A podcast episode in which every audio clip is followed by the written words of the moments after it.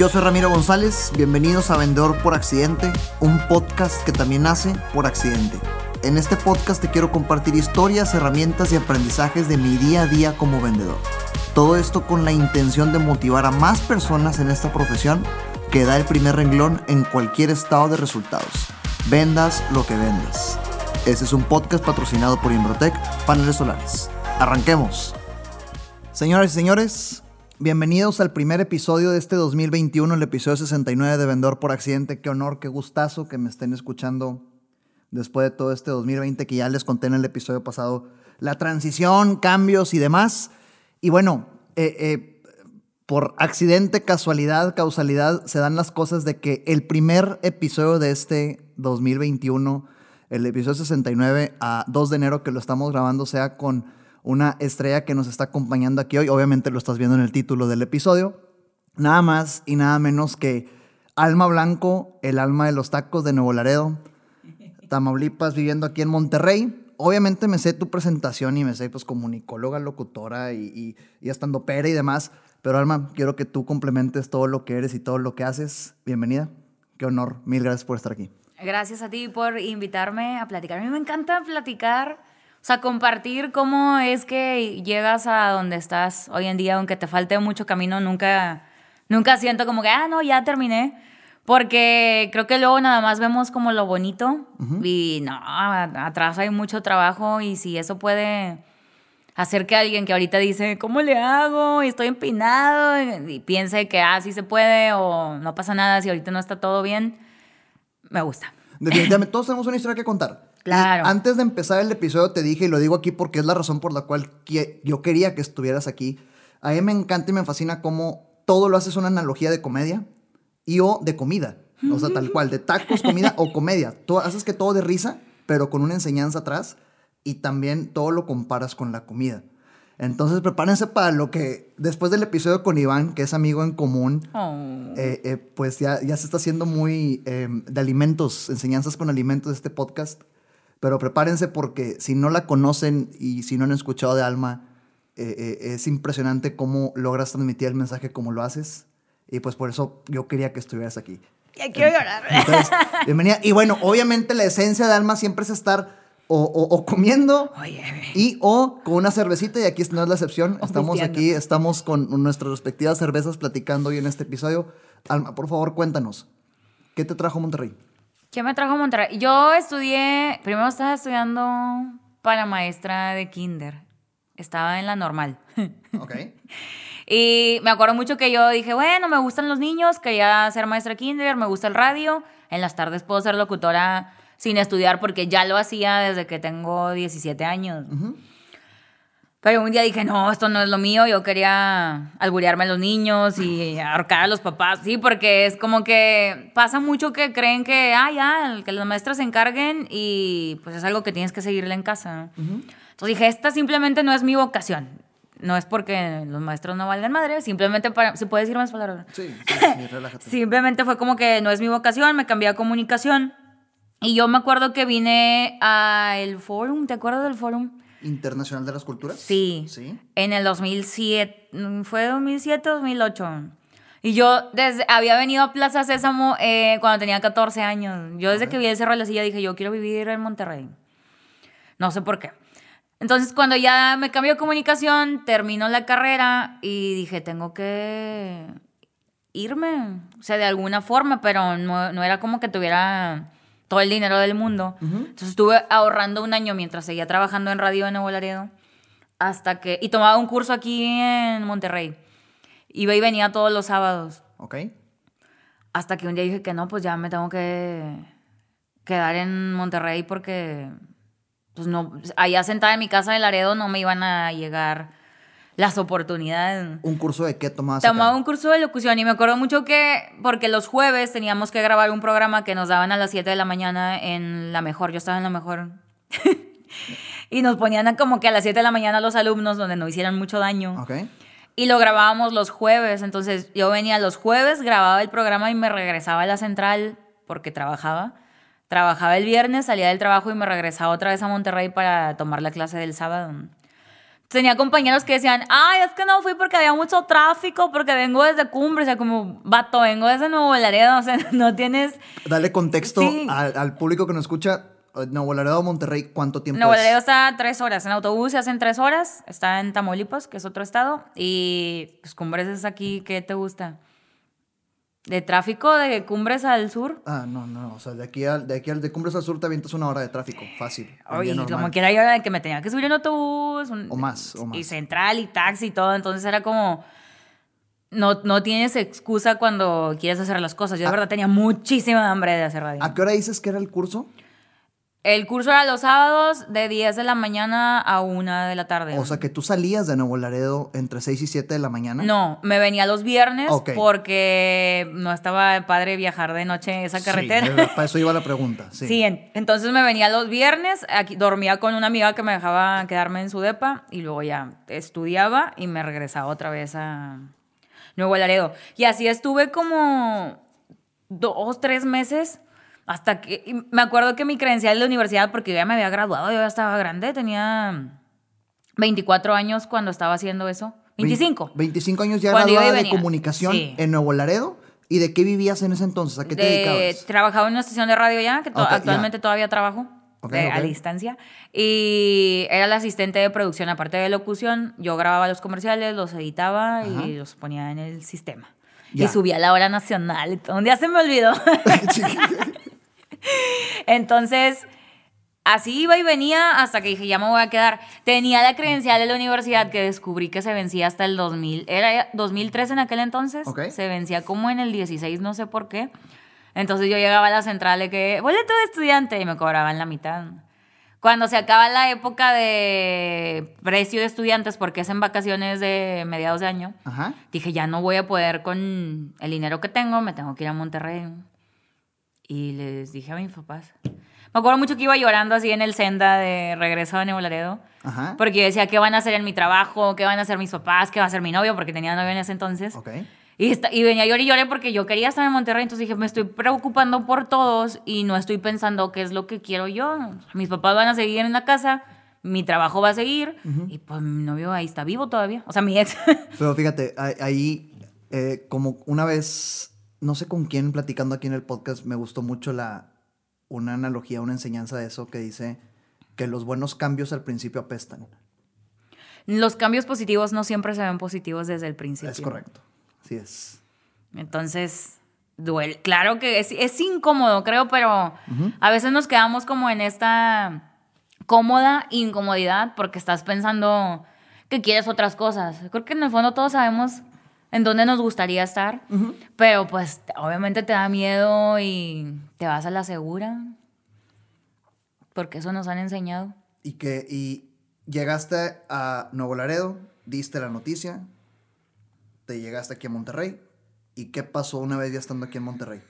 Que a mí me interesa mucho, porque yo no lo conozco, ese reto de eh, tal cual emprender un nuevo camino y ser foránea en una ciudad. Ser foránea en una ciudad. O sea, que...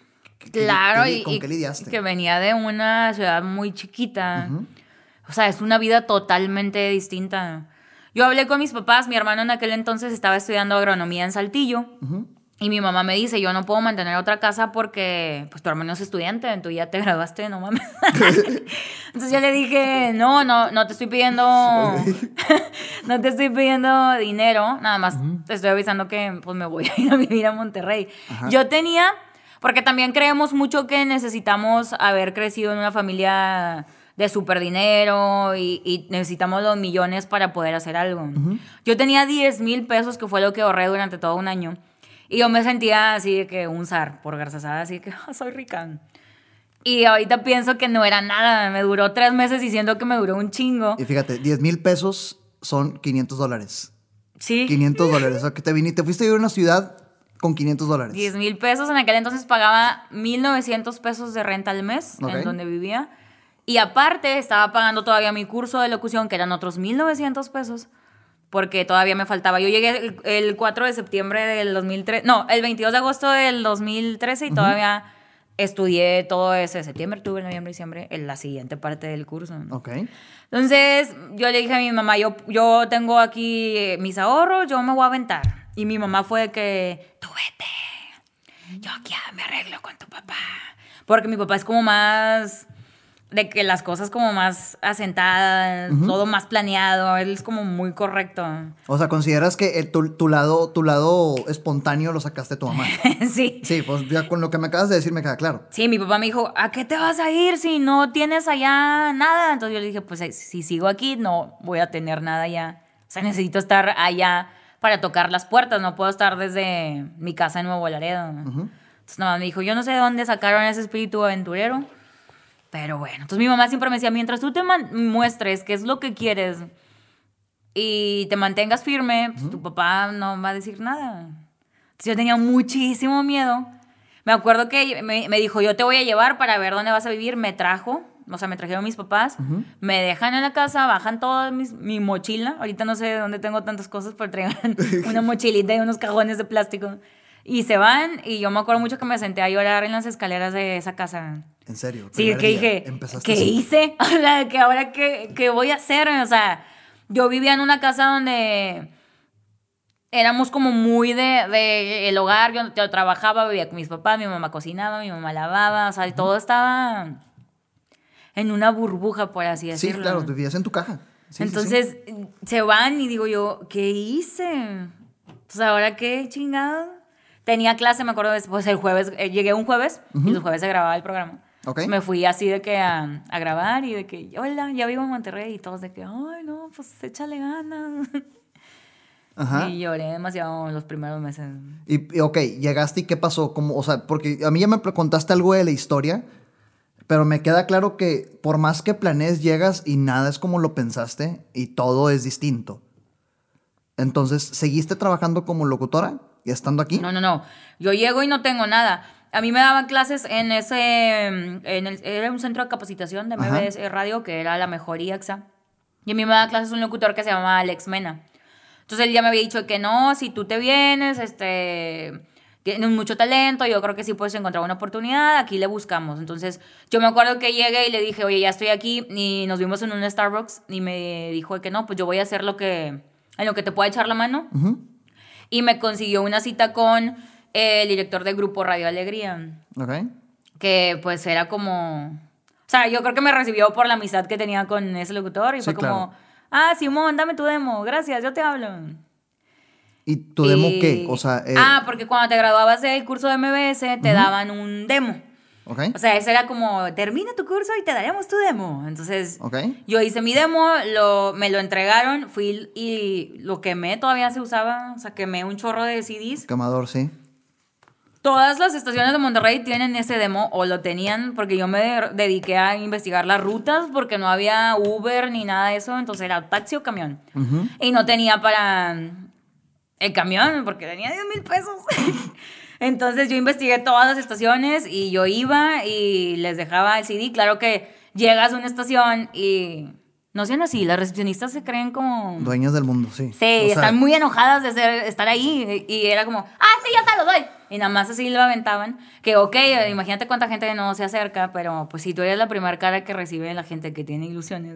Es un tema, es un círculo virtuoso, vicioso, como lo quieras ver, porque, o sea, es un ser humano, definitivamente. Recibe N cantidad de personas. Y su único entrenamiento es no dejar pasar a nadie. Sí, o sea, están Está sumamente entrenadas para no dejar pasar a nadie. Y añádele que llega gente y las trata como, pues no como humanos, no dignos, pues. Sí, "Eh". Pero bueno, este, nos toca lidiar a quienes estamos picando piedra con eso. Pues yo lo repartí por todos lados. También yo creo que la mayoría de los locutores de Monterrey tienen un inbox mío si se ponen a buscar en el 2013. Porque yo a todo el mundo le andaba diciendo que, oye, vengo de Nuevo Laredo y, y quiero trabajar. y- Pero es un medio muy difícil para empezar porque no es como en una empresa de que trabajan 300 empleados. Una estación de radio tiene 7, 6 locutores. Por más que llegue el talento que México esperaba, Ujú, pues hay un espacio. O sea, ya todos tienen un espacio. Claro. Donde te puedes colar es cuando se hace un casting o cuando falta un elemento, que es, fue así como, como yo llegué. Pero eso es esperar a que, a que se abra el casting. Sí, sí, entonces pues tienes que estar ahí duro y, y darle. Entonces, me acuerdo mucho que una vez una chava, porque yo les mandaba el demo también por internet, una chava de NR Comunicaciones, que no me acuerdo cómo se llama. No, pues, Me dice, claro, ven, yo considero que los locutores tienen que tener una chispa extra y tú la tienes y ahí voy. Y luego cuando estaba ahí sentada en la recepción me dice el guardia que no puede salir, está ocupada. No, yo estoy así que, amiga, ¿sabes lo que acabas de hacer? O sea, me gasté dos camiones por venir aquí, que ahora ya, ya perdí. sí, claro, que Mi dinero. es lo que tenías. A mí no se me olvidan las gorditas de nata, las que hacen en la calle. Ajá. Huelen muchísimo, así súper rico. ¿Ok? Sí, sí, sí. Que son unas bolitas. Eh, eh, ah, Creo que las puedo recordar o las. Sí, si- es si muy las común que veo. la vendan así como que en, la- en las calles. Que un día estaba esperando así el camión y olía bien riquísimo. Y entonces yo decía, si compro la gordita nata no me voy a poder subir al camión porque estaba así que súper justa. Entonces, siempre que veo las gorditas de nata me acuerdo que, que pues una, alguna vez no pude comerme una. Pero fíjate, al inicio de este podcast eh, yo decía cómo todo lo relacionas con la comida y desde ahí tú todavía ni en mente que ibas a ser el alma de los tacos. No, no, no. Y ya- me gustó mucho comer, pero no sabía. Ni en mente, ¿ok? Y ya, ya, ya estabas clavada. O sea, fíjate cómo relacionas las gorditas con esta enseñanza en tu vida. Es, nada más no dato curioso. olvide. Sí, o sea, yo veo las gorditas y, y no se me olvida que un día no las podía pagar. Creo que siempre tenemos que acordarnos de dónde venimos. Claro. Entonces, así estuve. Después me, me quis- quieren contratar en el centro de capacitación porque eh, hacía como prácticas ahí sin que me pagaran, porque yo quería aprender. Ujú. Entonces yo dije, la única forma de, de, de entrar pues es que te conozcan, que estés presente. Claro, sí. Entonces, como estaba ahí yo atendiendo, de repente de que, oye, un locu- necesitan grabar un comercial abajo y no hay locutores, que si vas. Y yo, "Mm". o sea, que ahí está la de Nuevo Laredo. Y yo, que sí van. Entonces, un día me ofrecen ya el trabajo de planta, pero de, de recepcionista en el centro de capacitación. Y yo les digo que no. Órale. Entonces, me acuerdo que me dijeron, si no pudiste estando aquí adentro, ¿tú crees que allá afuera vas a poder entrar al radio? Yo les dije yo, pues, me acuerdo que mi mamá me dijo, Alex Mena no es Monterrey, porque él era el director del centro de capacitación. Ok. O sea, que no, tú no te agüites, no te preocupes, tienes que seguirle buscando si eso no es lo que quieres. Eso, eso pasa común, ¿eh? Cuando te, encasi- te encasillas tanto con un ideal o con un sueño. No, y Este- aparte porque ellos me decían, ¿qué te pasa? Es un trabajo fijo, con seguro, ¿cómo puedes preferir seguir buscándole? Yo, porque esto no es lo que quiero. O sea, pasa mucho que, que hay gente que dice, es que esta oportunidad es buenísima, que, pues qué padre, pero no nada más porque sea buenísima. Si yo no la quiero, no la voy a agarrar. Por supuesto, claro. Eso fue un, un noviembre, yo había empezado a hacer comedia en septiembre, porque eh, me gustaba mucho un comediante que se llama Arturo Manso. Yo lo voy a ver un show y al final platicando me dice, eres muy chistosa, deberías de ir al escocés. A ver, ¿y cómo fue? Ahí, ahí tengo un punto interesante. ¿Cómo fue que un comediante con quien platicaste porque te le acercaste ahí vio algo? en- ¿Qué, qué hiciste para que viera esa... esa... Porque la peda se hacen los mejores negocios de tu vida. Ok, o sea, te nos pusiste a estábamos, agarrar- no, no, no, no, estábamos borrachos miándonos, pero Ajá. estábamos echándonos una chévere, platicando. Y él me dice que deberías de ir al escocés. Y yo, ¿qué es el escocés? Es un open mic que fue el primero aquí en Monterrey, en Barrio Antiguo, donde hacen stand-up. Y yo, ¿qué es stand-up? Entonces, así a la siguiente semana, yo todo, el- o sea, me pasé siete días escribiendo mi disque rutina. Ajá. Y ahí va tu tía. Jamás me imaginé tampoco hacer eso. Pero era 4 de septiembre del 2014, fue mi primer open mic. ¿Qué tal? ¿Cómo es? No, horrible. Yo, yo conozco la... Fíjate, creo que nunca lo platiqué aquí en el podcast, pero la primera vez que di una conferencia, la primera vez que di una conferencia a 150 personas, fue porque el que estaba agendado no fue.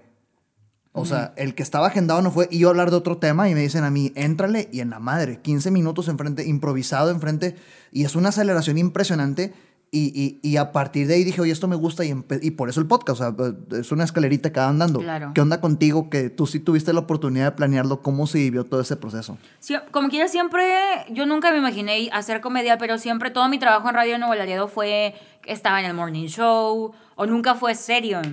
Mi papá quería ser el papá de Adela Micha, pero le tocó ser el papá de Alfonso Sayas de Nuevo Laredo.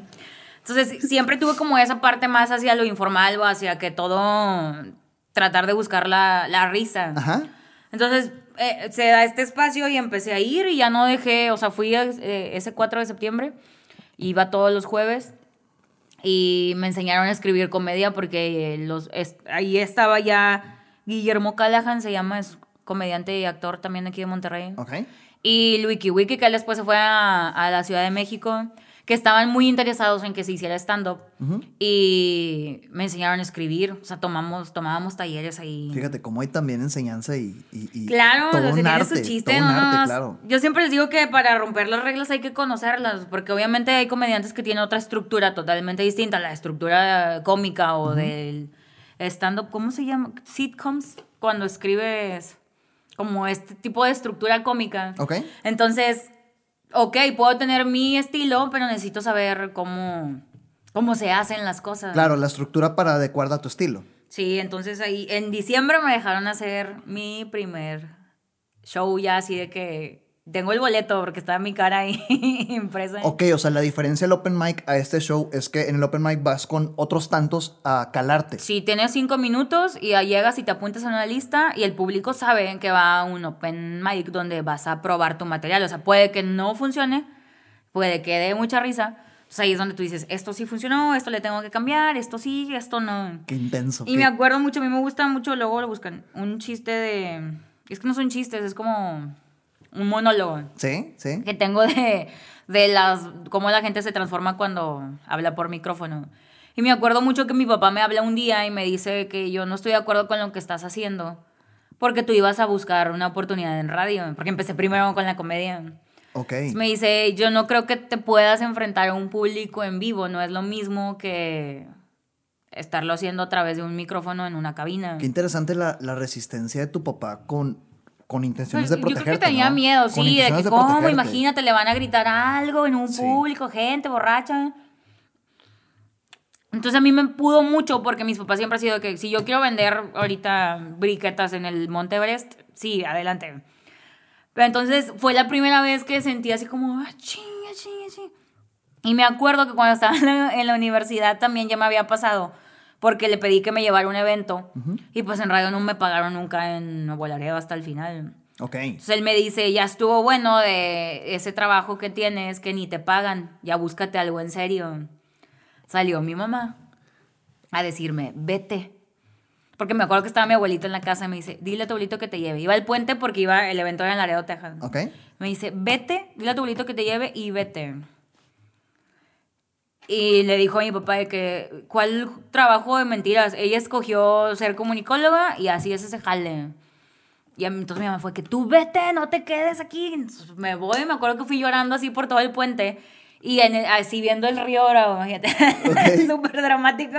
Porque pagabas tres pesos y cruzabas caminando. Neta, pagas eso. Sí. Wow. Entonces me, me crucé a pie, mi abuelito me deja en el puente y yo estaba llorando así viendo el río. Y dije, no, le voy a demostrar que, que yo quiero vivir de esto y que puedo vivir de esto. Entonces cuando me dices esto de la comedia, pues obviamente si tu papá, que son tus héroes, te dicen algo así, pues sí dices de que, ah, cabrón. Y aparte ellos tienen muchísimos más años que tú. Claro. Pero le dije, no. Le, le voy a demostrar que, que sí puedo. Y entonces pierdo mi cuaderno porque escribes. Todo el tiempo en la comedia me enseñaron que si tienes una idea, la escribas. En ese momento. Sí, porque sí pasa que dices tú, no mames, está con madre. Y luego después, puta, ¿qué era? Sí, pues tú Entonces sí yo me acostumbré sentido, a cada claro. que escucho algo, veo algo, digo, esto puede funcionar. Yo tengo un blog de notas ahora en el celular, es súper fácil. Ajá. Entonces pierdo mi cuaderno. Mi papá me dice eso y dije, no mames, es una señal. Y luego dije, no. Y vuelvo a escribir algo para ir a ese open mic, que es uno de mis mejores, de mis mejores rutinas. Ajá. Y esa noche me fue increíble, aplausos y así padrísimo. Entonces dije yo, sí puedo. Cuando doy este show en diciembre, después voy a mi casa de Navidad y me acuerdo mucho que mi papá va y se sienta en la cama porque a mí me va a dormir. Y yo, ya me voy a dormir, papá, no mames. No, entonces me dice, estoy muy orgulloso de ti y quiero pedirte una disculpa por lo que te dije Bolas. hace meses. Wow. Eh, que eh, yo te admiro mucho y me hubiera gustado también atreverme como tú te atreves, porque mi papá canta bien bonito y toca la guitarra. Ok. Como que ahí traemos la vena de- del artista. Lo, lo, lo artístico. Entonces, y yo, y yo no tengo ningún rencor, está súper perdonado. De hecho, agradezco que me haya dicho eso porque me impulsó a, a darme cuenta que a lo mejor se lo quería demostrar a él, pero también me lo demostré a mí misma. Y pues ya sentí como esa de que como quiera lo iba a hacer, papá, pero se siente con madre que tus papás te apoyan. Tengo que resaltar dos cosas, ¿eh? La primera es que cuando te ofrecieron el trabajo de recepcionista o asistente, ¿sí? Dijiste, no, por ahí no. Se te perdió el, el, el cuaderno y dijiste, es una señal, no, por ahí no. Y le seguiste. O sea, eh, eh, es importante eso, ¿eh? Y luego ya me di cuenta que es como que si, como si te, algo te sueltan o algo liberas en ti. Porque yo después me paraba ante el mundo y decía, ¿qué puedo perder? O sea, ya no estoy en mi casa, ya no estoy donde crecí con mis papás, donde la tenía fácil. Entonces era como, no tengo nada que perder para nada de lo que venga en adelante. Claro. Porque estoy yo solita en Monterrey, entonces, y era como, "Eh", o sea, me decían algo, era como, nada, sí puedo. Ya quiero llorar. a mí, mí me estoy riendo. Yo siempre me río cuando veo lo que tú Me- dices, me- ¿eh? me- nunca se me olvida. Yo tengo muy presente todo lo que pasé. Entonces, y se nos pasó la mesereada. Porque antes de la comedia, Ajá. cuando se me acaban los 10 mil pesos, fui Ah, mesera. te, te iba a preguntar. O sea, Alma Blanco fue, fue, fuiste mesera, trabajaste como mesera. Pero no, yo no sabía o no estaba enterado de en qué parte de la línea del tiempo estaba ese trabajo. O sea, llegó a Monterrey y el dinero se me acabó en dos meses. Pues, 500 dólares, 10 mil pesos. Se me para- acabó en dos meses. Hace poquito me encontré un- una lista de. Porque hacía mi lista. Y, y me acuerdo mucho. Que arriba decía 100 pesos de presupuesto. Ramiro, ¿quién come con 100 pesos de despensa en una semana? No, claro que no. No. Y me acuerdo que arriba di- de- dice ese papel de que despensa de jueves de. ¿Cómo es? Martes de tianguis en jueves, porque iba a ir un jueves. Y viene así de que dos calabazas, tres huevos. Yo no sé cómo compraba huevos sueltos. Y viene que tres huevos. ¿En, en tianguis o en mercaditos? no iba a Soriana. Ah, no sé cómo le O sea, vino a dices. Soriana por mi casa. Que tres huevos. Y luego me acuerdo mucho que decía checar pechugas de pollo, porque la charola de pechugas cuesta como 60, 80 pesos siempre. Pues tenía 100. O sea, si yo compraba el pollo, pues se me iba a ir ahí. Entre tres pechugas, ¿no? O sea, sí, claro. Entonces me- me encuentro con ese papel y, y sentí muy bonito de que esa alma tenía mucho menos de lo que yo tengo ahora y todavía tenía humor de estar apuntando chistes en su lista. Y estaba bien feliz porque quería, o sea, porque yo estaba así bien decidida de que voy a ser locutora en Monterrey. Entonces siempre pienso que tengo mucho más que lo que tuvo ella, que soy yo misma. Está, está raro, es como un multiverso de Marvel. Sí, claro, es como el multiverso Pero yo la veo así como ella tenía mucho menos de lo que yo tengo ahora y no se rajó. Entonces, me, me da mucho gusto. Te das autofortaleza. Sí, de Sí, eso está, es- es- está padre. Fíjate, eh, acabas de dar con un punto. Cómo voltear a ver situaciones complicadas que pasaste y te aventaste en el pasado te da fortaleza en, en- en- en temas adversos que hoy pueden parecer más fuertes. hemos estado peor. Sí, así es, Tú así piensas es. que hemos estado peor. Entonces busco trabajo de, de mesera porque quería tener un trabajo que me permitiera seguir buscando la locución. Yo pensaba, si yo me voy a una oficina, pues no va a ser como, hola jefe, este, aquí le voy a dejar el proyecto porque voy a un casting. Sí, vengo nada más tres, tres meses porque pues voy a... Sí. Sí, claro que no. Entonces dije, no, voy a buscar un trabajo que me permita tener esta flexibilidad y busqué trabajo en unas salitas. Y el gerente me dice, eres licenciada, ¿por qué quieres ser mesera? Y yo de que porque vine a esto, a Monterrey, o sea, estoy buscando trabajar en radio. Me dice, ven mañana. Entonces cuando regreso me dice, sí. Pregunté en RH y me dijo la de RH que, ¿qué quiere? Que ser locutora. Ah, sí, contrátala, no va a poder. Me dice en mi cara el gerente, yo, que hijo de la chinga, de que no, pues está bueno. Fíjate, otra, o- otra, eh, eh, es como, como el gallo, ¿no? Que le, le mueve la cresta. Y, y otra, ahí fue otra, otra movida de cresta. Sí, ¿de qué contrátala? No va a poder. Entonces fui mesera, que agradezco infinitamente porque yo ya estaba muy grande, ya tenía 26. Fíjate. Y todos los meseritos eran de prepa. Hay un 18, paréntesis 19. importante, 26 años, licenciada. Y a pesar de, de, de todo, o sea, mesera a pesar de licenciada de 26 años porque tengo marcado donde quiero llegar. Sí, o sea, yo sabía que esto es temporal y es para poder seguir en tu búsqueda. Porque est- estamos muy cerquita de Nuevo Laredo y me llegó a tocar eh, que llegaban personas a cenar que yo conocía de allá. Y, y era así como, ay, pues no que venías a ser locutora. Y yo que voy a ser locutora, pero ahorita estoy trabajando aquí. Qué admirable. Por esto. Entonces, yo aprendí mucho de todos los niños con los que trabajé. Tengo todavía muy buenos amigos de ahí. Porque son, la vida de un restaurante son unas chingas increíbles. y se convierte en tu familia porque estás ahí. Como yo no tenía nada que hacer y ellos se querían ir al antro, yo doblaba todo el tiempo que ¿quién me cubre el fin? Yo, yo cubro, yo cubro. Entonces, yo me acuerdo que las primeras semanas tenía las piernas así dormidas. Y le dije a mi mamá que me voy a morir. Y me dijo, ¿cuándo has visto en el periódico? Muere mesera. Entonces me dice, no hacías, no hacías nada, mijita. Pues obviamente ya tienes dos semanas parada, pues te va a doler algo. Y me volví la mejor mesera de las alitas country. Porque tenía premios de que la mejor vendedora. Y siempre me decían, ¿ya había sido mesera? Y yo, no. Pero lo que haga, lo... voy a hacer bien siempre. Eso. ¿Qué fue lo que más te marcó de esa, puntualmente, de ser mesera? Lo que salga ahorita. Yo creo que aprendí mucho cómo depende de lo que estás cargando, es como ves la vida. Porque me pasaba que dos mesas pegaditas, yo atendiendo a las dos de la misma manera, siempre me esforzaba mucho porque pensaba en, en cómo me gustaría ser atendida y porque me encantaba platicar con gente distinta todos los días. So, me acuerdo mucho un día que tenía dos mesas así igual y un señor me dice, ¿a qué hora se te va a dar la gana atenderme bien? Ándale. Entonces yo fue como, ¿qué, qué, qué más quiere? ¿Que baile arriba de la mesa? y yo, ah, no, sí, disculpe. Y la otra mesa me dice un señor que venía con su familia que muchas gracias, es la mejor atención que he recibido en mi vida de parte de una mesera. Entonces yo iba siempre, los gerentes eran súper buen pedo y me decía que no les hagas caso. O sea, así es. Claro, ya El otro vato está amputado por algo en su vida y te ve como lo peor. Y la otra persona, como está feliz con su familia bien a gusto, te ve como lo mejor del mundo. Entonces muchas veces no tienes tú la culpa y tú puedes estar dando lo mejor de ti y otras personas lo van a interpretar cada quien con lo que esté cargando en su vida. Claro. Entonces, aprendí mucho eso de, de las personas y, la chinga que es. O sea, como que ponerte en el lugar de los demás, que creo que es la empatía, que creo que nos falta mucho en actualmente en este mundo. Sí. Porque yo era de las que me enojaba con el mesero y el mesero viene a traerte tu comida, pero tiene a su cargo más mesas y la cocina también trae un desmadre. Y si la cocina se tarda, pues el mesero no puede hacer nada. Claro. Y si además la cocina hace un desmadre con los platillos, pues tú qué, tú nada más vas y lo, lo llevas. Entonces aprendí a ponerme en el lugar de los demás y a tener paciencia.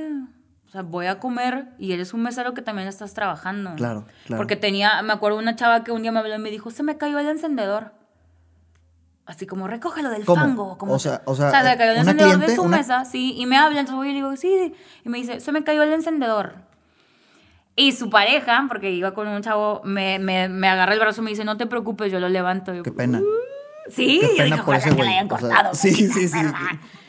Y también tenía clientes que era de que, no, vente a la foto, así con sus cumpleaños. Te aprendes un chorro de la gente. Yo valoro mucho. es muy admirable, eh, ya te lo dije ahorita este, mientras hablabas, pero es muy admirable cómo, cómo accediste a pasar por, por un trabajo a pesar de... no, cuando digo a pesar me refiero a las, a, las, a las ideas que tiene la sociedad, porque como yo soy licenciada, ¿cómo voy a pasar por esto? Y tú por tener fijo eso, y luego aparte la humildad de, de, de demostrar el aprendizaje que me estás diciendo que tuviste. Estaba bien cabrón. O sea, es, es, muy admirable. Hacía mucho frío. Ah, pues eso es lo que... Tengo una TikTok. Es lo que platicaba en la TikTok. Cuenta, que luego cuando ya... Porque después de eso ya viene mi oportunidad en radio. Y la gente se acerca así como... ¿Qué onda? Pues un contacto para que me digan. Yo decía que no, pues yo pasé por esto, esto, esto, y es de que, ah, no, pero qué huevo andar así como tú, mejor pásame el contacto. Sí, claro, es la constancia. O sea, las oportunidades llegan cuando estás ahí. No, no, no. Es, es lógico y pudiera ser este absurdo decir algo que es muy redundante y que todos hablan en temas motivacionales para nada. Es la intención de este podcast. Pero la suerte, o sea, la suerte te encuentra chambeando. Y, y, y, pues el ejemplo que tú estás poniendo, tu historia es claro. Sí, o sea, la gente dice, es que nació tocado por Dios o trae estrella. No, pues a lo mejor sí. Sí hay una fuerza superior a nosotros, pero no te acostado en tu casa no te va a caer. Tienes que estar haciendo algo. Oye, bueno, mesera, stand-up. Asumo que eh, la, fuiste al stand-up, viste al comediante este y pues ahí salió que estabas tomando y dijiste me lanzo. Y después del stand-up... Empecé a hacer stand-up en septiembre de 2014 y estaba haciendo ya comedia en, en diciembre de ese año fue mi primer evento. En enero, porque también había estudiado teatro mientras hacía comedia. Pues es que ahí está, aparte te estás preparando. Y... Sí, yo me acuerdo que en enero, Sí. en e- en enero del 2015, yo pasé por unos días en los que no podía dormir. Nada, así de que toda la noche con los ojos pelones. Ajá. Y me tomaba leche y hasta vi que había de que pon cebolla debajo de tu almohada. Y yo, pues claro que te duermes porque no puedes abrir los ojos de que estar llorando. Entonces me acuerdo mucho que le dije a mi mamá de que no me puedo dormir y me dice, ¿qué te preocupa? Y yo, porque no he hecho nada. Porque enero de 2015 había llegado en agosto del 2013. Entonces mi mamá me dice, si yo, me dice, te lo voy a poner en, en lo que yo hago, porque ella es ama de casa. Entonces me dice, si yo me voy a la calle y dejé los platos en, en el fregadero y no los lavé, y todo el tiempo que estoy en la calle estoy pensando, no lavé los platos, no lavé los platos, no puedo lavar los platos, ¿por qué no lavé los platos? ¿Se van a lavar? Y pues no. Entonces, ya que regrese, los lavo. Entonces, ¿por qué te estás preocupando así? No, no, por algo que no puedes solucionar con estarte preocupando. Entonces me dice, Muy sabia. tú. ya trabajaste de mesera, ya hiciste teatro, estás haciendo comedia, no me digas que no has hecho nada, porque a lo mejor todavía no llegas a lo que quieres, pero has hecho muchas cosas. ¿Qué ganas con estar duro y darle en tu cabeza? Y yo de que, pues no es tan fácil, pero, sí, gracias. pero sí es cierto. ¿eh? Entonces, a mediados de enero hay un casting para D99, que es una estación de multimedios radio, y yo voy. ¿Cómo te enteras? ¿Hay Porque duda? un amigo de teatro me dice, oye, escuché en el radio que... Entonces yo mandé mi, había mandado mi demo desde diciembre, pero no me hicieron caso. Oye, ah, me quedé con una ahorita y se me olvidó. Cuando dices demo, ¿qué es? O sea, Es ¿qué, un- qué es lo que hay dentro del disco que se llama demo? Usualmente un demo es donde puedes demostrar qué es lo que puedes hacer con tu voz. Ah, ok, te Entonces, inventas en- X. Sí, en mi demo yo ah, ah, era como si una señora estuviera platicando conmigo, que soy yo misma, y era como, ay, Almita, ¿cómo estás? Para que vean lo que puedes hacer con tu voz. Entonces ya Ok, era. ya, yo mi ya. demo que yo escribí era como, conmigo puedes volar. Y luego ya salía de que Aeroméxico te presenta las mejores tarifas. Ok. Y puedes comerte un pastel. Y hablaba de que en pastelería, no sé qué chinga. Para que vieras lo que puedes hacer con tu voz. O sea, Ok, un demo ya. como que todo lo que puedes hacer con la voz. Poner a prueba tu voz con diferentes ejemplos Sí. inventados. Entonces, en lugar de decir de que voz institucional, yo me inventé una historia de que, y conmigo puedes ponerte romántico. Y yo de que, sí, las flores, la chingada, bien padre. Ok, ya, du- duda. Que te- yo- ahorita que decías demo, pues no, no me quedaba claro qué onda con eso. Voy a web casting y ese día era mi obra de, mi, mi grabación de teatro. O sea, me eché una tostada a la ciberia con mis papás y les dije, voy a casting, ahorita los veo para irnos al ¿Está- teatro. ¿Están aquí tus papás? vinieron a, a verme en el teatro. Pues hago mi casting y la que estaba ahí, que después fue mi jefa, eh, hacía un cristal porque era una cabina. Me dice que, ah, hace un comercial de no sé qué. Y se voltea y se ponen a comer cacahuates y a reírse con todos los que estaban de aquel lado. Que tú no escuchas, nada más los ves. Cínico. Bueno, Entonces pa- dije, pareciera ser No, cínico, ¿verdad? Yo más pensé que me la pelas toda. Yo soy bien- o sea, me gusta tanto mi trabajo que me puede estar cargando la chingada. Ajá. Y yo voy a poder seguir hablando y transmitiendo lo que me pidas que transmita. Es el personaje, como, claro. Yo nunca me, me rendí y al final me dijo, ¿qué, ¿qué vas a hacer? Ah, me dice, me estás diciendo que no haces nada y que estás estudiando teatro como para que te contrate y me dé lástima. Le dije yo, no, si me contratan o no, yo voy a seguir buscando lo que vine a buscar a Monterrey. O sea, me dijo, ¿qué tienes que hacer el jueves? Y yo, nada. Dijo, pues tienes un segundo casting. Y Oye, y esa, eh, esa, ya que tú la conociste después, obviamente, clávate en donde nos quedamos en esta parte de la historia, pero solo una pregunta. Esa, esa imagen por- pareciera ser arrogante. fue de- muy mala conmigo, pero también se lo agradezco. ¿Esa estrategia? O sea, ¿lo hizo con inteligencia? No, pues a lo mejor ella- esa es su personalidad. Pero ella me hablaba y me decía que estaba en radio, de que me, me decía, no eres chistosa y me colgaba. Ok, o sea, sí, así Sí, es hasta que un día yo le dije que dime qué quieres, o sea, yo sé trabajar, no quiero que me abraces y me pidas las cosas, por favor, pero necesito saber qué quieres, porque nada más así insultándome no, no entiendo, o sea, no, no, una, no me estés insultando, Sí, porque claro. nada más trabajo aquí para ti, no soy tu esclava, y dime qué quieres que hagamos y, y se hace. Ajá. Porque así era como que su, su forma de trabajar. Voy al segundo, de hecho en el segundo casting entrábamos de dos. Entré yo con otra chava Y me acuerdo mucho que, que ella le dice, a ver tú, rayitas, porque traía una playa de rayitas. En ese momento a la chava le bajó toda su energía. Y ella fue que, me llamó, no sé qué chingado. Y yo así pensando que no, morra, o sea, tú, Y- y- o sea, y- estás aquí para demostrar algo y competir y no te agüites como te digan. ¿Entran juntas con intenciones de En competencia? esa vez sí, porque luego era de que están en una esquina vendiendo un bate. Entonces la gente era de que. Porque pasé con varios. Yo me acuerdo que esa vez yo dije que la promoción se llamaba Pégame, pero no me dejes. Y la morra, o sea, era una, fue un casting increíble porque era de que estás en una esquina regalando cactus. Y luego de que véndanme un carro. Y me acuerdo con uno de los que pasé fue que es que yo no sé nada de, de la Ford. Y yo, yo queriendo ayudar a todos, que no, carnal. O sea, no es el Sí. anuncio de verdad de lo que inventes en este momento. Sirve para demostrar que pues tienes tu Pues habilidad. ahí se, ahí se demuestra quién sí, quién no. Y pues de ahí me hablaron después de que está seleccionada. ¿Ok? Eso, eh, regresemos a la línea del tiempo. ¿Qué año fue cuando empezaste Enero del en línea? 2015. Ok. Eh, me hablan en marzo, o sea, pasó tiempo. Yo dije, ya Aparte, valí madre, otra aparte, vez. Sí, sí, sí. Y me acuerdo mi mamá, mi mamá debe tener un Twitter, siempre le digo. Un día me dice, ay, escuché que Jaime Camila entró a Broadway. Porque tenía como una obra ya. Y dijo que después de 700 castings, ya nada más te faltan 698. Y yo, ay, mamá, muchas gracias.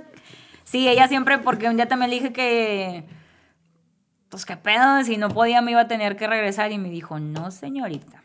Fíjate. Usted fue por algo y, y hasta que no lo encuentre. Me dijo, no mames, me dije, tengo 30 años en Monterrey, mamá, y no encontré una oportunidad. Soy mesera en las salitas. Pues ya vente. Pero, Sí, acabo- o sea, va uno o dos años, pues así es esto. Entonces síguele chingando. Y yo, "Eh, mamá. Y de que está bien. Eh, obviamente no es por obviar, pero, pero qué, qué importante papel cumplió tu mamá en todo esto. Eh. Eh, O sea, es, es es impresionante cómo el, el- Por eso yo siempre digo que apoyen a sus hijos. O sea, si tú eres papá ahorita estás escuchando esto, para los niños los papás son sus superhéroes. Y aún así te puedes aventar contra ellos si tú tienes tus convicciones. Pero obviamente el viaje va a ser más ligero si, si cuentas con el apoyo de los que te dieron la vida. Que ¿Qué, qué te como- mantuvo a flote? ¿Qué te mantuvo a flote? Ahorita, aparte de continuar con la historia, ¿qué fue lo que te mantenía, mantenía, mantenía eh, eh, a pesar de todo esto? Yo, yo creo que yo siempre he pensado que yo sabía lo que quería. Ujú. Entonces, si tú sabes lo que quieres, aunque no sepas cómo vas a llegar, pues estás agarrado de algo. Entonces, yo estaba sostenida de que yo tenía un sueño y yo quería ser locutora en Monterrey y iba a ser... Robaré los necesarios para salvar a la com-". O sea, y obviamente sin perderse. Sí, claro, sí, Sí, la esencia correcta. Yo también pienso que aquí se pierde el que quiere, porque es una carrera donde tienes muchos excesos a tu disposición. Sí, sí, sí. Y al contrario, de vivir sola, no era como a huevo. Era como, no, güey, porque ¿quién va a lavar? ¿Quién va a sacar para los servicios? O sea, como que me hice más responsable. Sí. Sí me desvelaba un chorro, pero no era como, "Eh, me perdí en las drogas y los vicios. Porque también tenía que pagar mis chaves, entonces... Sí, claro, sí, todo te costaba. Sí, entonces yo- creo que me sostenía de eso y, y mi familia, Ok. pues como soy una persona muy de, de su casa, A pesar de que te fuiste. O sea, es, fíjate cómo mantienes la, sí, hablo, la- hablo- la casi hablo familiar. con ellos, o hablaba con ellos casi todos los días. Ok. ¿Estás viva? Sí. sí, aunque fuera nada más de que, ¿qué onda? Sí. Sí, o sea, dar luz de que estás. Entonces me hablan de radio en marzo, que sí, y, pero era uno de que ponte ahí o ponte acá, cubre este horario, cubre el otro, pega una calca. Hasta agosto me dan mi horario, que me acuerdo que me dieron de 6 a 8 de la noche. Entonces yo me agüité y dije, uh, en la noche que ya nadie te va a oír. Y mis amigos fue, ¿qué te pasa? Es de que el traffic show es la hora en que todo el mundo está... O sea, te dieron un horario muy importante. Y yo, ¿sí? Como en mi ciudad no hay tráfico. sí, o sea, son cosas que no, no sabes que existen acá. Y Sí. yo de que, ah, sí, de que sí, no mames. Yo que, "Uh". Entonces me dan de 6 a 8. Una locutora renuncia como a los dos meses y ella iba de 11 a 1. Y mi jefe me dice, en un evento, o sea, estábamos en un evento y me dice, oye, mañana ve y cubre esta morra. Y yo de que, ah, Simón. Y pasan los meses y yo de que, ¿cuándo la voy a dejar de cubrir? De que, no, ya te vas a quedar ahí. Entonces yo estaba de 11 a 1 y de 6 a 8. Ah, qué chulada. Sí, yo estaba Qué chulada, qué fascinada. Eh, me, me entró en agosto mis horarios. Hasta diciembre me pagan todo lo que había hecho durante ese año. ¿Cómo? O sea, era como que ya te contratábamos, pero eh, fue un pedo de que yo no estaba alta en Hacienda. Y Ok. luego de que, que ahí también dije, oye, ¿por qué son así los de RH? Si ya sabes que después de esto me voy a atorar en este paso, Sí, de una vez dime, mira, así le vas a hacer. Porque luego iba y era que, "Mm, te falta la carta membretada de Santa Claus. O sea, cosas que, que, si ya sabes que me lo ibas a pedir, dime desde un principio. Ok. Entonces, en diciembre del 2015 ya recibí mi primer pago. ¿no? Ajá. Y yo estaba así, no, mames", bien feliz. Me compré Era unos diciembre, diciembre del 2015 fue cuando recibiste el primer pago del sueño por el cual viniste aquí a Monterrey. Sí, me acuerdo que me compré unos tenis porque me gustan mucho los tenis y, que, y me gustaba correr. Entonces, me compré unos tenis que me costaron como 1.600 pesos y yo me sentía mal. Dije, ¿cómo? voy a-?" Porque yo compraba tenis de 3 dólares en Laredo, Texas, Sí. de todos colores. Te duran un mes, pero andas mamalón. Yo dije, no me compré unos tenis. Y bueno, esos son 800 dólares. Sí, todo lo traduces O- ahora. 80, 80 dólares. 800 es mucho. Pues eran 1.600. Sí, sí. Corrí una vez, pero, pero tenía mis... Ahí están todavía. Lo traduzco a dólares porque, porque hay mucho colombiano, mucho ecuatoriano, este, Mm. Ya, Sudamérica Y, y, y, pues para el contexto, pues. Entonces ahí fue cuando ya dije, ya llegué a, a esto que quería. Ujú. Pero luego sigues queriendo más y más. O sea, trabajé en radio y seguía haciendo mis cosas de que, ah, la comedia. Hasta que empecé a colaborar con un blog que se llama El Blog del Gordo. Ok, ¿hace cuánto fue eso? En el, ah, por una, ellos andan buscando un comediante y como que pasan de que, ah, estos son los que tenemos nosotros y agarran a otro comediante de ahí de los del escocés. Ujú. Y yo tenía unos amigos con los que hacíamos videos y me dicen de que, ah, pues vamos a preguntarle si no quiere que hagamos videos para él, porque ellos nada más hacían fotos, eran reseñas con foto. Oye, para esto, cuando, cuando empezaste a ser, eh, eh, y ahora sí locutora, ¿tu lado de estandopera seguía vivo? ¿Seguías Sí, o sea, yo ahí? seguía que en las noches hacía comedia y luego ya iba al radio. En ¿Y el teatro qué onda? ¿Fue nada más No, estudio? nomás tomé como que mi, mi taller de teatro con la nena Delgado, que es como... Figura aquí en Monterrey, sí. Y ya, o sea, yo lo que quería era hablar y estar en un escenario, entonces... Está bien, todo suma. De Sí, sí, claro, aprendes muchas cosas para expresar. Entonces, todo ese año estuve en la locución, hacía comedia, me hice médico de la risa, Qué chulada esa. Que son eh. los- Eh, Me encanta esa historia tuya.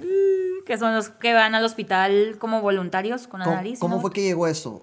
Es Patch Adams, ¿verdad? Estuve investigando acerca de Sí, la- él fue de como la- que el que... El creador. de- creador de r- la risoterapia. Ok, Y yo estoy en una asociación que se llama Risaterapia, ok. que en todo México hay voluntariado para hospitales. Ajá. Yo había intentado, cuando estaba más chiquita, mis papás son enfermeros.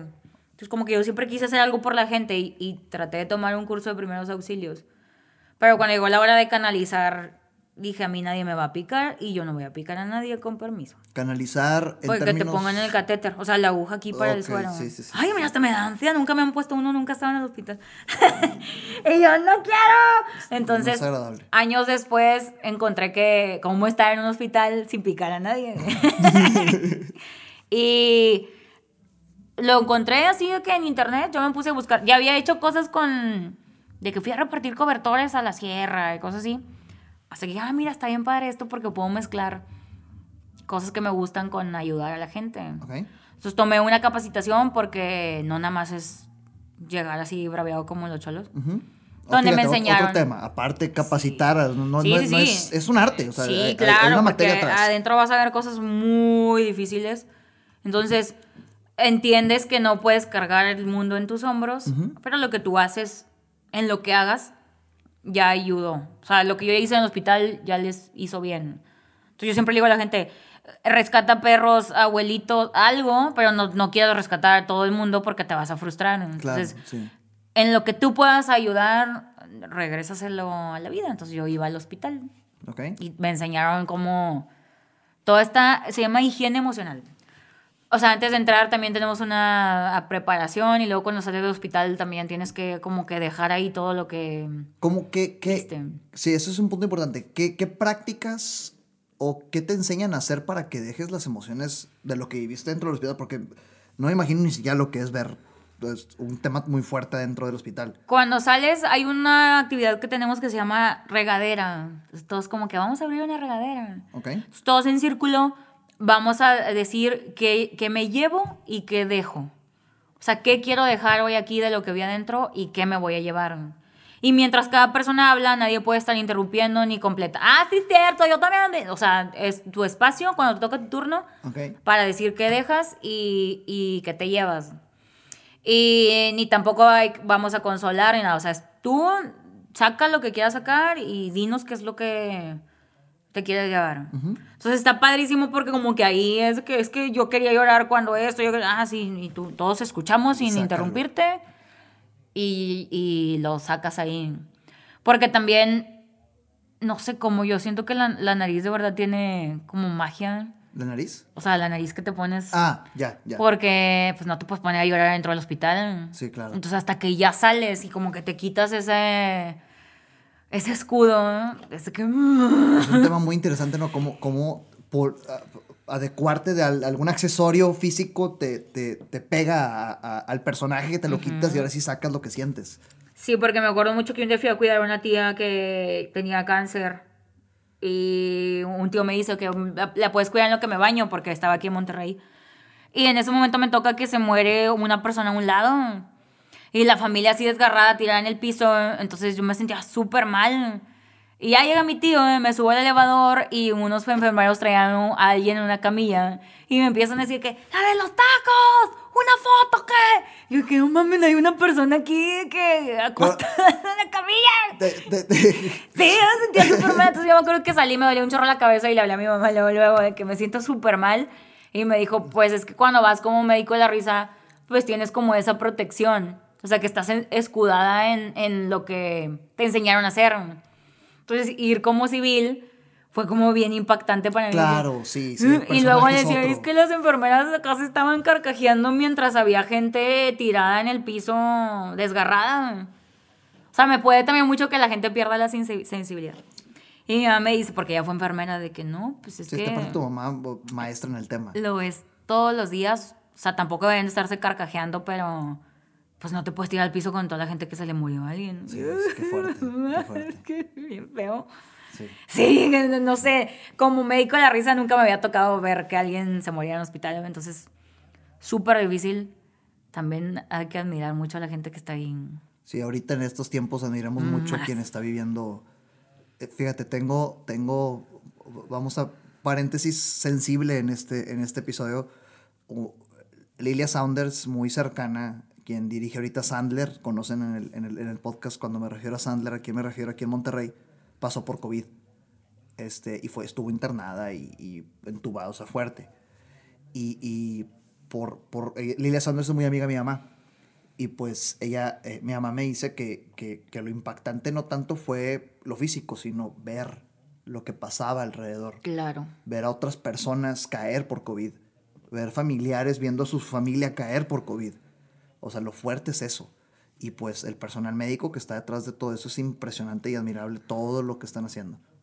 Y muchas veces el el- los familiares sufren más, porque a mí me tocaba ver pacientes que me decían de que, mamás vienen a llorar. ¿A qué vienen a estar llorando aquí? Los señores los viejitos. Mamá, viene mi hija llora, viene mi pues no vengan. Y yo, no, pues es que miren, o sea, te- te aprendes muchas cosas y muchas veces el familiar está más preocupado que quien está Sí, sí, en la sí, cama. Me acuerdo mucho que una vez me encantaba, a mí me encanta abrazar a la gente. ¿Necesitas 16 abrazos al día para ser feliz? Y ahorita no 16 podemos. abrazos al día para ser feliz. Sí, es dato científico. Los abrazos liberan muchas cosas en químicas en nuestro organismo. Ok. Entonces, me acuerdo mucho que un día le digo a un señor de que le puedo dar un abrazo. Y el señor me dice, es que no me he bañado en tres días, tengo tres días aquí en el hospital. Entonces yo le dije que no importa. Entonces lo abrazo y el señor me abrazó con unas ganas y empezó a llorar. Entonces mucha gente está ahí, o sea, un abrazo puede ser increíblemente poderoso. Entonces me gustaba mucho Es muy fuerte como cosas tan simples o que pudiéramos ver tan obvias. Sí, y, y yo nunca tuve que, ay, no, pues no se bañó, no sé. Era, era algo muy, muy bonito. O sea, aprendes mucho también. Me acuerdo una señora que un día llegué y, y, hola, aquí estoy, no he visto el sol en tres días. Y le digo, yo no lo ve porque no quiere, porque ahí está la ventana. Eso. No, la señora Eso. se carcajea una abuelita y me dice, ay, ya hiciste que se me olvidara. Y, Pues para eso venimos. Oye, pero to- to- todo este tema de México de la risa fue mientras estabas como conductora de Sí. D99, Sí. ¿ok? Y en la historia del, de Alma Blanco, que, que, o sea, eh, eh, co- co- co- como que pasa después, o sea, fuiste conductora, te hiciste México de la risa, seguiste siendo conductora. Sí. Ah, Estuve todo el 2015, 2016. Ajá. En enero del 2017 empecé con lo de los tacos. Esa transición me interesa bastante saber qué onda contigo. Es que ¿Cómo me- fue? ¿Cómo me- fue que ya, ya, ya, ya, ya habías vivido eh, tu rol de sandopera? Ya habías sido médico de la risa. Ya eras conductora. ¿Cómo mezclaste todo eso con la comida?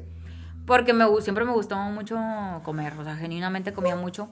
Y eh, como colaboraba con el blog del gordo, sí. o sea, empecé a, a ver cómo era todo este asunto de estar detrás. Ajá.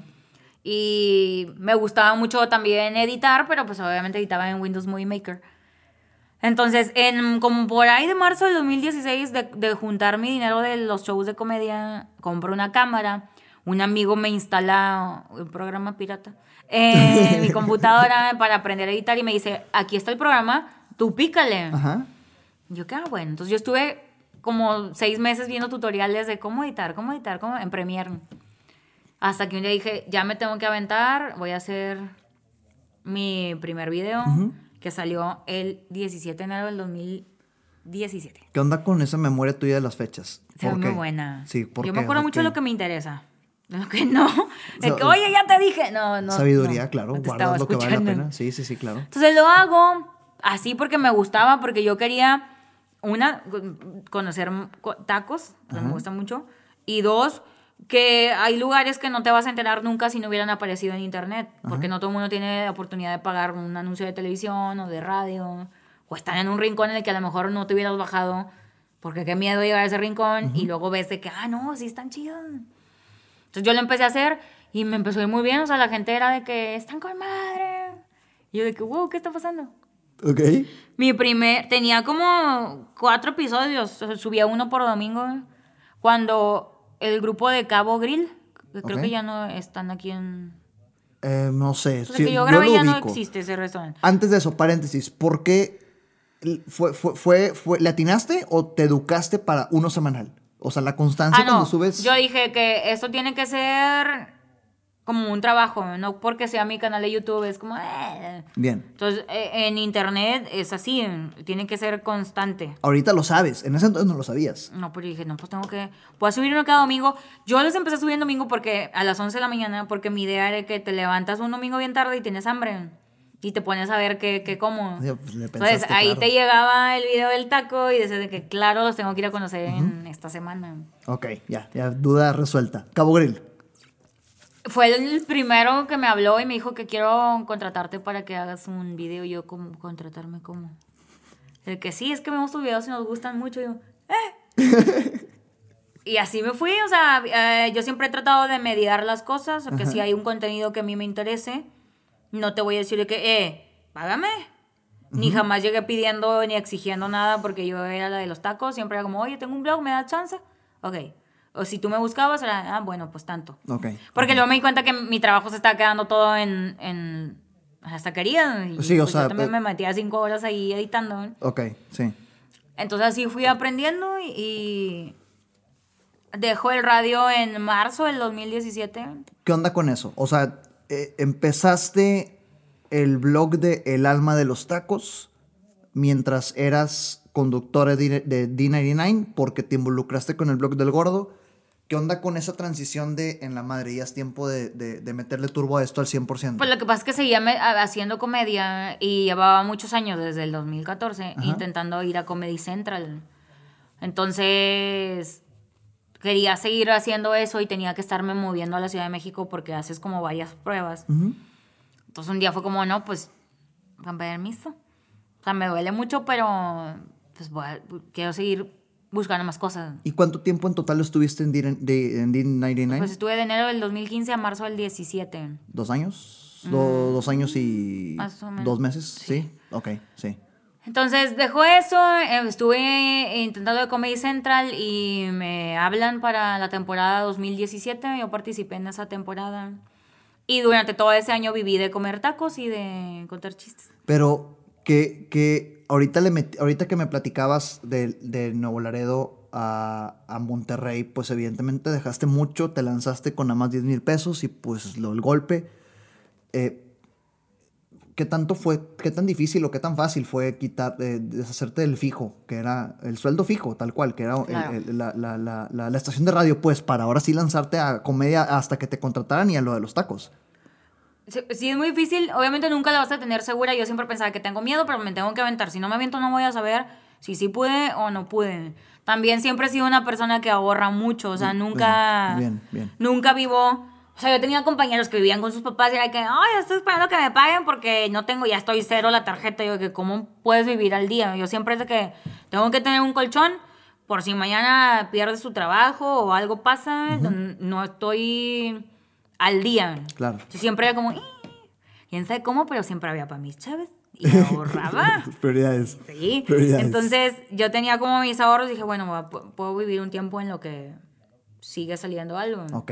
Y seguían saliendo cosas. O sea, también cuando tienes como que la necesidad, como que lo sacas. Busca, sí, siempre sale. Sí, como cuando yo dices de que, ay, es que si saco un carro, ¿cómo voy a pagar la mensualidad? Pues es que como la necesitas pagar, Así es. empiezas a hacer cosas. Entonces me voy a comedy. Todo ese año estuve en los tacos. ¿Viviste en México? No, iba y venía. O sea, iba días y luego ya. Y aparte, y aparte tenías para el vuelo. O sea, y aparte tenías para el vuelo. Sí. Fíjate, o sea, es importante eso. Siempre volaba a las 6 de la mañana porque era como el más barato. El barato y, y- y- y Sí, cómo, una sí. chingada. Sí, entonces así me fui y me di cuenta porque yo lo seguía haciendo porque me gustaba mucho. Así me viera una o dos personas, yo me- lo disfrutaba En comedy. en los tacos. Ah, ok, en los tacos, en los tacos. Entonces me di cuenta que la gente ya no, siempre me paraban en la calle, era de que la de D99. Y entonces me empiezan a decir la de los tacos.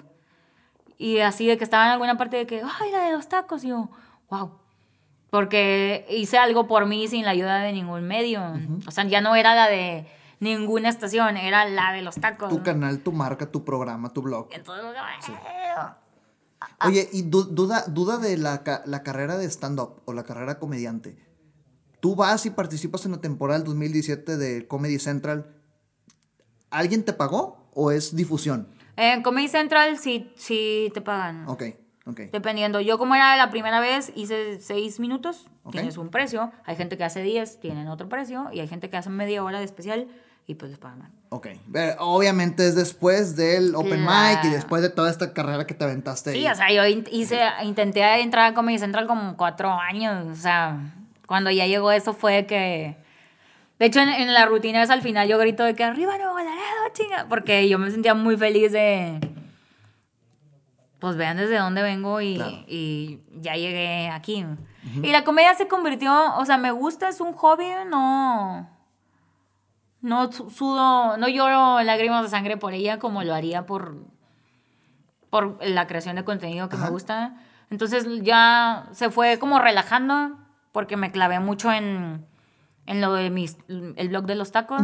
Y después regreso a radio. Ok. em- creciste el alma de los tacos Sí.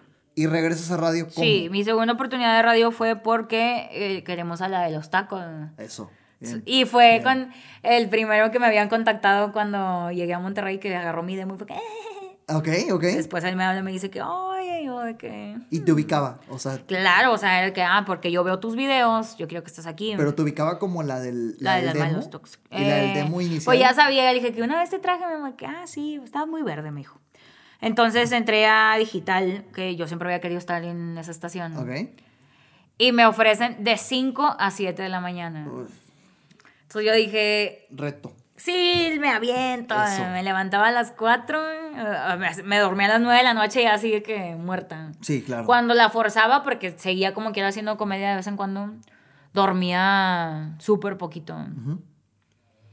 Y como al mes se renuncia a un locutor Ok. y me dicen de qué vas tú.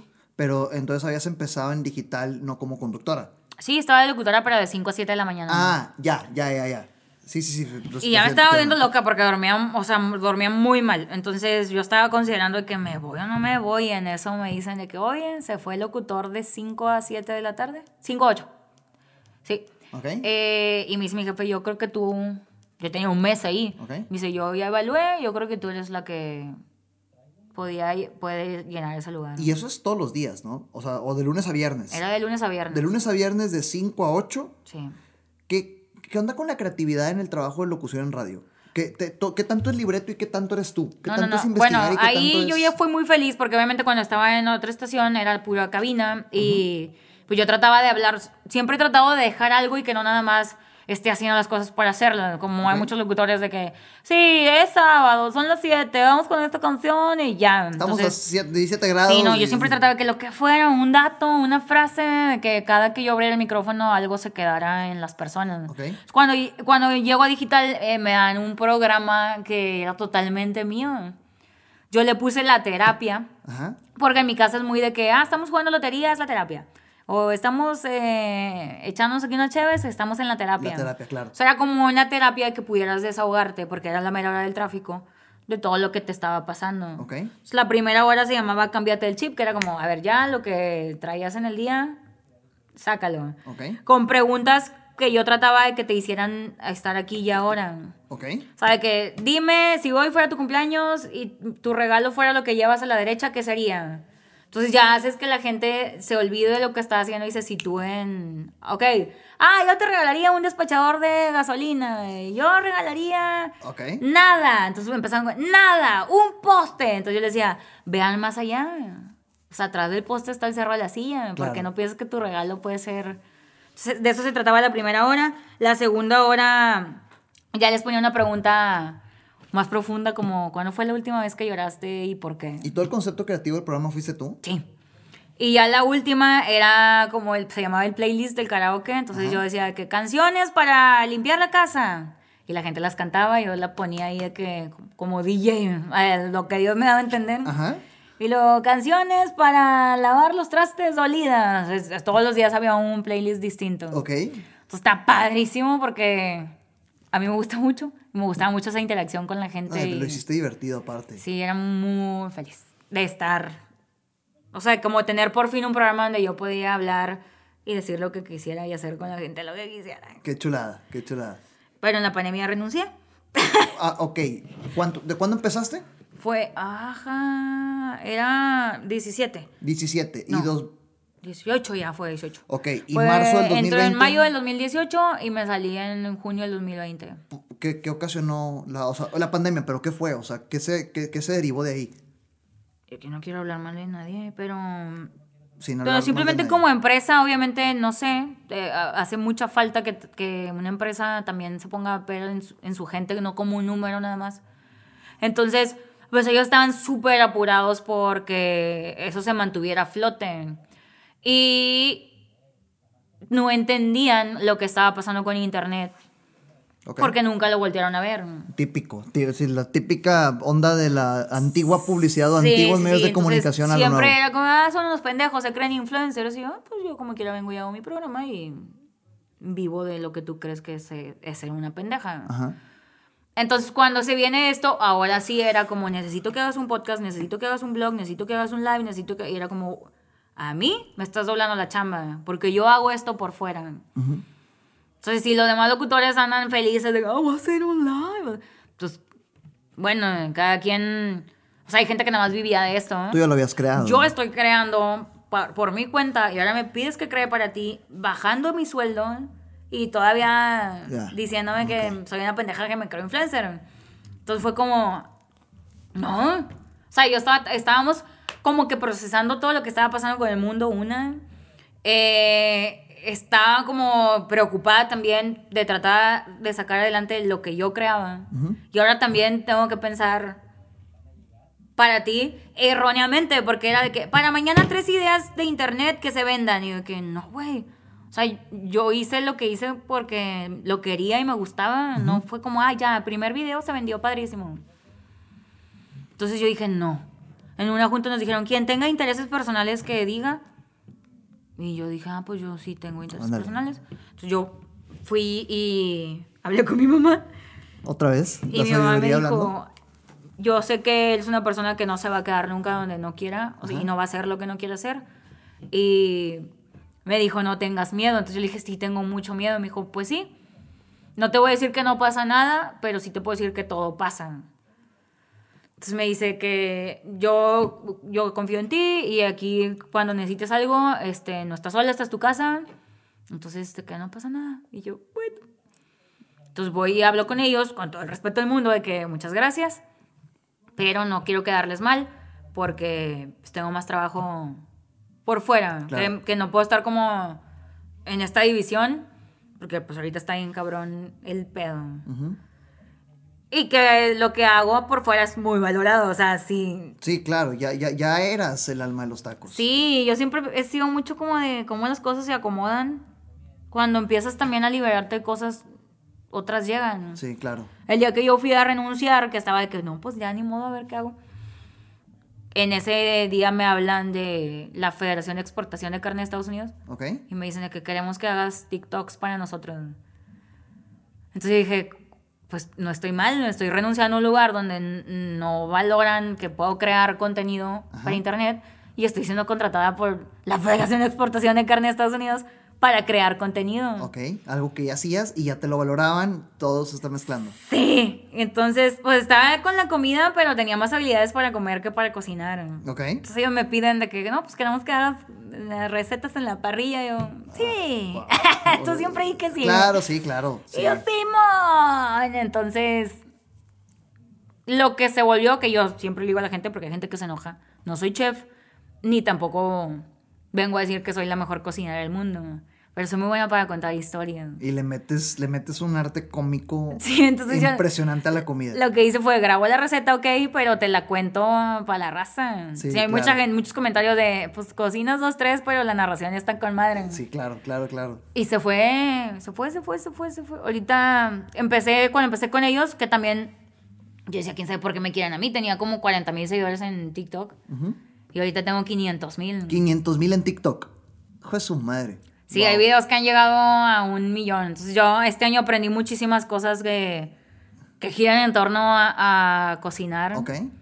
Y pues a mantenerme vigente, porque TikTok todavía es como que... ¿Qué está pasando? Sí, es nuevo. O sea, está. está- Yo, está- y yo la descargué en noviembre del 2019 Ok. porque leí que era la aplicación más descargada de ese año y todo el 2020 apuntaba hacia allá. Entonces yo dije, yo me dedico a los tacos y tengo mi página de Facebook, pero no me puedo cerrar de que, ah, no, TikTok es para niños. Como mucha gente que, ay, nada más bailan. Así es. Porque no, es una plataforma increíble porque quien tenga un celular e internet la puede hacer. Claro. O sea, fue una plataforma que nos abrió camino a... a- no, era- no es un espacio como selecto para ciertas personas. Ok. Todo el mundo puede. Y si tú dices, yo quiero hablar de, ah, como existe ahí en TikTok, yo quiero hacer manualidades, yo quiero hacer voces, yo quiero bailar, yo quiero cocinar, y para todos hay. Ok. Y es una plataforma que se mueve muy... O sea, tienes mucha exposición Ujú. si la gente interactúa con tu contenido. Pero TikTok para ti se hizo como un canal para cocinar. Pues yo subía las recetas ahí. ¿De o sea, aprendí también a contar las historias en 60 segundos. Ok. Es otro arte impresionante. Claro. Y empecé, como estábamos en cuarentena así, cuando estaba todo, todo, todo, todo cerrado. Sí, cuando empezó. Yo empecé de que voy a enseñarte a hacer quesadillas. y luego voy a enseñarte a hacer una bebida para la cruda. Entonces son cosas muy sencillas que, que yo le, le platico con la raza, como si fueran mis compas. Y eso es lo que empecé a hacer. Bien. Y jugaba mucho con la voz, porque como Es que, pues soy locutora. es que ahí tienes todo. O sea, eh, tu, tu educación en teatro, la locución, y luego comunicación, y luego el stand-up, todo evidentemente te está ayudando a crecer como lo estás haciendo. Pues ahorita estoy muy feliz. O sea, hace, pues te pones a reflexionar del fin de año. O sea, pensé cómo no me arrepentía de, de haber renunciado a algo que me decían, ¿cómo vas a renunciar si tienes el horario eh, principal de la tarde y qué te pasa, de qué vas a vivir? ¿Y viste, viste un crecimiento? O sea, ¿qué viste? ¿Qué viste en el blog El alma de los tacos? Fíjate que los tacos, o sea, mi vida dio un giro porque los tacos se tuvieron que pausar porque no podías estar en la calle. Claro. Y no podías estar diciéndole a la gente, ven a comer tacos a la calle. sí, estábamos todos como en esta situación. Entonces dio todo un giro de que empecé a cocinar yo, pero súper básico. Y luego empecé a cocinar con la carne de US Meat. y, y se... O sea, sigo, sigo haciendo cosas, pero pues dio una vuelta bien cabrona. Pero el hecho de ya no tener, o sea, no estar trabajando para nadie, me hizo concentrarme 100%. Enfocarse eso es maravilloso, claro. Sí, porque aunque mucha gente dice que, pero si ibas tres horas. Pues sí, pero para que yo grabe un TikTok de un minuto de un pull pork, tengo que estar sentada ahí nueve horas. Claro. Entonces, este asunto de estar preocupado porque ya me tengo que ir, porque tengo que llegar a cabina a tal hora, no te deja... o no me dejaba como concentrarme 100% a... Tú te has aventado el concepto creativo del programa. Sí, Entonces, aparte, échale tres horas de, exposición, son tres horas de preparación también. entonces, el, soltar eso me ayudó mucho a concentrarme específicamente en lo que yo quería hacer y me ha ido muy bien. Estoy muy feliz. Ahora, de toda esta trayectoria que tienes, ¿qué sigue estando presente? Considerando la situación que todos sabemos que está pasando, me queda claro que pues, el TikTok sigue vivo, eh, impulsándolo. El blog del alma de los tacos, tanto en YouTube como en Facebook y aparte tu Instagram. Eh, ¿Qué onda con lo de médico de la risa, con tu carrera como estandopera? Pues la comedia, la, o sea, últimamente la hago si me invitan, pero no es como, por favor, quiero... O sea, lo hago porque me gusta, pero no, no pretendo hacerme millonaria de, de hacer comedia. Al hospital yo creo que ya no vamos a regresar nunca, porque pues hay una situación de salud muy grave para el mundo. Obviamente. Y ahorita lo que están haciendo es visitas virtuales. Tú te inscribes y platicas con los médicos a través de internet. simplemente es como renovarnos y buscar la forma de seguir haciendo las cosas. Entonces, de todo lo que hago, yo creo que siempre lo que quiso fue contagiarle al mundo que lo que creo y que sí puede ser un lugar mejor porque está bien culero. Y trato de, de compartir eso. Yo tengo en mi Instagram de contenido positivo y antojable sin caer en, en esto felicidad tóxica, ¿no? De que tienes que ser feliz, ¿por qué no eres feliz? No, eh, y videos con el mar de fondo, yo de que tienes que creer en el amor, esas mamadas no. O sea, yo trato de, de contártelo siempre haciendo como una retórica de, de las cosas. Sí. Para que así se te queden. Y siempre pienso que, pues todo ha sido porque me, lo he vivido o me ha pasado. Y trato de, de como que tomas eso que te dolió y le quitas así en las, partes feas y se lo das al mundo de forma que le pueda ayudar a algo. Y, pues es donde te tiene ahorita eso, definitivamente. La razón por la que eh, regresamos al inicio del podcast, pues yo quería que contaras todo esto que acabas de contar. Pues, y ahora dices, ahorita dijiste, ya para concluir, porque creo que se está cumpliendo, si no es que honestamente, no, no, es una práctica que tenemos que hacer aquí en Vendedor por Accidente, tener un cronómetro, un reloj, porque siempre lo olvido. Pero creo que se está cumpliendo un buen tiempo. Ahorita dijiste siempre estarme renovando. Pero hay mucha ignorancia en la gente de que esa busca siempre cómo renovarte. Y la, y la gente cree que, a ver, vamos a renovarnos y, y déjame pienso cómo renovarme. Y no. O sea, tú estuviste aquí, acá, acá, acá, acá, aquí, acá, acá, acá. Y el estarte moviendo hizo que encontraras dónde renovarte. O sea, es algo de, de todos los días. Creo que, para empezar, no te aferres. Porque a lo mejor yo puedo decir, no, es que yo venía a ser locutora, ¿por qué me voy a salir de radio? Y es que yo, yo dije que quería ser locutora, ahora ¿cómo voy a estar en una parrilla? Pues porque la vida me fue llevando y yo me fui dejando llevar. Claro. Y el renovarte me refiero a que todos los días puedes seguir aprendiendo. Es que TikTok es para niños. Pues a ver, si yo estoy en internet, tengo que saber qué está pasando ahí, porque ahí apunta todo el mundo. Entonces, es, es, el seguir siempre aprendiendo y no cerrarte a, ah, no, es que yo dije que eso no, o no, porque yo ya había dicho que esto quería, ¿no? La vida cambia, ni, ni somos los mismos que éramos ayer, ni antier, ni mucho menos hace un año. Entonces, no te aferres, sigue aprendiendo. No te aferres, sigue aprendiendo, siempre estarte renovando. Todo, eh, eh quiero concluir. Y que te valga madre. ¿Qué? Es que siempre nos preocupamos mucho. Eso. ¿Cómo voy a hacer esto si van a decir, no, lo que a ti te haga feliz? Sin chingarte. Es correcto. Ya te aventaste varias frases matonas, pero quiero una, una definitiva. Este, una, una, estamos empezando 2021, acabas de decir que pues, fue un 2020 de mucha reflexión. Para todos fue un año de muchos cambios Este, definitivamente, yo hace poco, en el episodio pasado, en el episodio 68, estaba compartiendo que hace un año para mí mi plan de vida y carrera era absolutamente otro al que ahorita tengo. Entonces, ¿qué, qué, qué, qué, qué aprendizaje definitivo te llevas hoy, 2 de enero del 2021, respecto a todo lo que le ha pasado a Alba Blanco? Yo creo porque, em, y lo aprendí recientemente el año pasado, porque empecé a tomar terapia. Ok. Entonces yo ahorita como que mi aprendizaje más, más, que tengo más presente es que se vale estar mal. Y tenemos mucho miedo de decir, oye, no sé qué me pasa.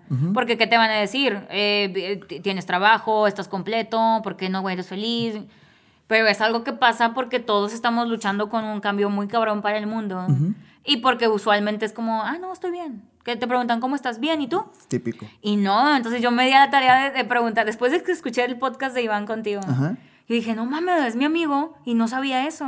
Ok. Entonces todo el tiempo estamos con la gente, nos echamos la cheve, jiji, jaja. ¿Cómo estás? Bien. ¿Y tú? Bien también. Y realmente no sabemos qué hay con las personas. Claro. le empecé a preguntar así de que de vez en cuando amigos y se descosían de que estoy bien mal, me siento bien triste y no sé por qué. Entonces me di cuenta que como que tenemos mucho miedo de reconocer cuando no algo está mal y obviamente decir que vas a terapia es como está loco. Sí, otro tema importante, claro. Y entonces eh, me llevó eso de que pues, todos podemos estar mal y no pasa nada. Y que obviamente te va a costar mucho porque a mí me costaba mucho. Yo decía, ya tengo meses en terapia y, me duele. Pero tienes 33, o tenía, tengo 33 años viviendo de una forma, obviamente dos meses no son nada, y es como ver un chorro de, de piezas. Y el, creo que aprendí mucho que no te detengas. Creemos que, que, me tengo que encerrar a sanar mis heridas y hasta que ya esté así, 100% soy la mejor persona del mundo, puedo continuar mi vida. Y no, o sea, tienes que continuar. Así es, el show debe continuar. Rotito y con heridas, no le hagas daño a nadie nada más, ni te involucres en cosas que a lo mejor solamente estás haciendo porque estás herido, pero no pasa nada, lo tienes que cagar. Pero síguete moviendo. Recuérdame, por favor, el día que viviste, que caíste aquí en Monterrey, que llegaste aquí a Monterrey. El 22 de agosto del 2013. Ok, 22 de agosto son siete años. Seis años y medio. Seis años y medio resumidos en un episodio de podcast donde evidentemente hubo caídas, hubo tropiezos, hubo corazones rotos, hubo, hubo, bastantes cosas. Y, y, y, pues espero que este, pues hora y pasaditas, no sé cuánto tiempo ya se nos metimos, este, haya servido de una historia admirable. Y te lo digo, ya lo dije varias veces en este episodio, me encanta cómo cuentas las cosas, me encanta la enseñanza, me encanta que todo lo mezclas con comida, me encanta que todo da risa. Y, y, y, el hecho de que me encante y se me queden las historias es porque has desarrollado una buena habilidad para contar historias. Muchas gracias. Entonces, gracias por estar aquí. ahorita que dices lo de la comida, ¿tú, tú siempre piensas que las personas somos como los tacos. Los tacos también se rompen y aún así los amamos. Eso. Por favor, tus redes sociales, tus redes sociales. en todas partes me encuentras como Alma Blanco, Alma Blanco G en Instagram, Alma Tacos guion bajo en TikTok. Ajá. Pero si le pones ahí Alma, Alma los tacos te va a salir por todos lados. Sí, Alma, Alma los tacos en todos lados te encuentro, ¿eh? Y, por favor, o sea, e, el, e, este podcast ha pasado por bastante mm, historia, cambios, enseñanzas en ventas normalmente y distintos invitadas e invitados. Eh, eh, eh, y yo en varios episodios les, les, comparto pues este tema de equilibrio tanto en lo profesional, salud espiritual, física y pues reírte también es parte de, de la vida. La risa, toda locura. Es correcto. Y, seguirte es garantía si te quieres reír y aparte antojarte, como bien lo dijiste. Entonces, sigan a Alma. Sigan a Alma. Es impresionante lo que ella hace. Gracias por estar aquí. Gracias. Y gracias por todo lo que compartiste. Muy buena sesión. Y es la primera vez que hacemos evidente en un episodio que estamos tomando nuestras cervezas. Ya van varios. ¿eh? bastante pipilla. ya. Adiós. Vámonos. Muchas gracias. Gracias. Hasta la próxima. Este es un podcast patrocinado por Imbrotec Paneles Solares. Síguenos en redes sociales como arroba Imbrotec. Recuerda que nada de lo que escuchaste aquí sirve de algo si no lo ejecutas. Gracias por escucharme, comparte para llegar y motivar a más personas. Sígueme en redes sociales como arroba Ram González A, en Facebook, Instagram, YouTube y LinkedIn.